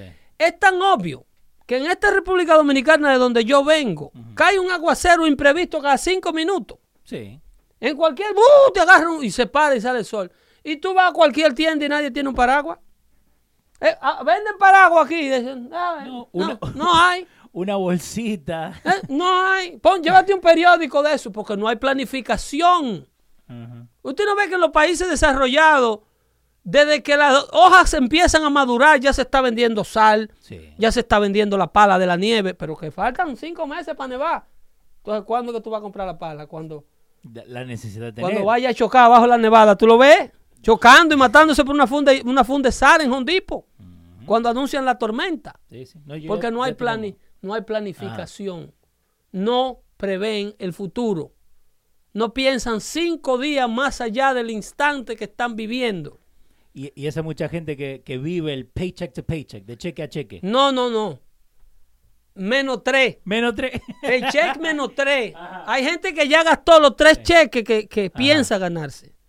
wow. que no ha llegado. Porque es que es un instante y mucha gente vive el instante tan apresurado que le da para atrás a la vida. Que se atrasan. Hay que vivir planificando. Ah, no, que nadie se lleva nada. Esos son historias del que no tiene un centavo arriba. Nunca he visto caje muerto con bolsillo. Se lo está llevando el diablo. Ese paga la renta los días 14. ¿Eh? Y le manda la Ese mitad. no se bebe una Coca-Cola ni para botar los gases. Chequéale el bolsillo para que tú veas que nadie no tiene, tiene 14 puntos en su historial de crédito. Nadie le fía un pincho. Que eso de crédito tenemos que hablarlo el próximo show porque Todo- tenemos para tiempo. Todo eh. eso es parte de la vida Wow. responsable. ¿Sabe? ¿Esta vaina se acabó, Leo? Se está acabando. se está ¿Cómo que se está acabando? Hablar de vida responsable, yo tengo que estar allí en Fairview en cinco minutos. Pero déjale saber a la gente dónde te puede seguir en Twitter. Bueno, nosotros estamos en Pedro el Filósofo 1. Eso es el Twitter mío personal. Sí. Ahí las preguntas las contesto yo. Sí. ¿ok? Eh, el resto de las preguntas y las cosas, el, el equipo de producción Sí, de sí. los radios se encarga de mantenerlo actualizado. Los shows que se han subido, ya tenemos el primer show disponible Ya está disponible. en, en- en Google Play, En Google Play está. en el Apple iPad. ah, Todavía no. Porque, no está, ah, están revisando. sí, no- revisando entre comillas. están revisando a ver, a ver si somos aptos. Son hija de puta. Eh, pero no, estamos en SoundCloud, nos pueden encontrar también en SoundCloud, estamos en Google Play, buscan arroba dando fuete show y ahí le van a salir el show que el primero y también este en media hora cuando lo subamos. Fuera de joda, hay una razón por la cual Apple jode tanto Ajá. para permitir el contenido de lo que sea. Eh, eso lo vamos a hablar después. Sí. Eh, no es que yo sea un tecnético, Ajá, pero, pero- pero un- tengo una experiencia, una experiencia personal, Ajá. Sí, de, de cuando lo que sea, aceptación de pagos a través de, de la aplicación del iPhone para tú poder procesar tarjeta. Ellos necesitan una depuración, Sí. porque la información viene de cualquier tipo de software Ajá. y ellos tienen un, su- un sistema operacional exclusivo. Todo lo que llega a ese sistema operacional, toda data que sube a iOS Ajá. a través de cualquier otro eh, formato, eh, Apple tiene que asegurarse de que tú no le traigas eh, un virus raro, que tú no lleves para allá una manera de hackear la información del que ya está ahí. Ah, pero eh, no, y, y nosotros nos cortaron un poquito, me encanta la, la- lo- lo que Ellos son ¿no? muy del Apple, la gente no entiende que Apple no, el, el, el, el éxito de Apple Ajá. no es vender computadoras y teléfonos. No, no, no. El, el éxito de Apple es funcionar con el sistema operacional de smart devices Ajá. más seguro del mundo. Sí. ¿Ok? Por eso es que es exclusivo de ellos. Y ellos no relajan con esa vaina. Pero esperemos que para el próximo show podamos estar en iTunes. ¿no? Eh, eh, le estoy tirando piropo. ya le vendí. Ese- le- ya Atención. Apple en español. Expliqué por qué que ustedes son tan come mierda para dejar subir el contenido. Pero me gusta. Le vamos a cortar ese pedacito y se lo vamos a mandar. Buenas noches. Se me cuida. Nos vemos el próximo martes. Bye bye.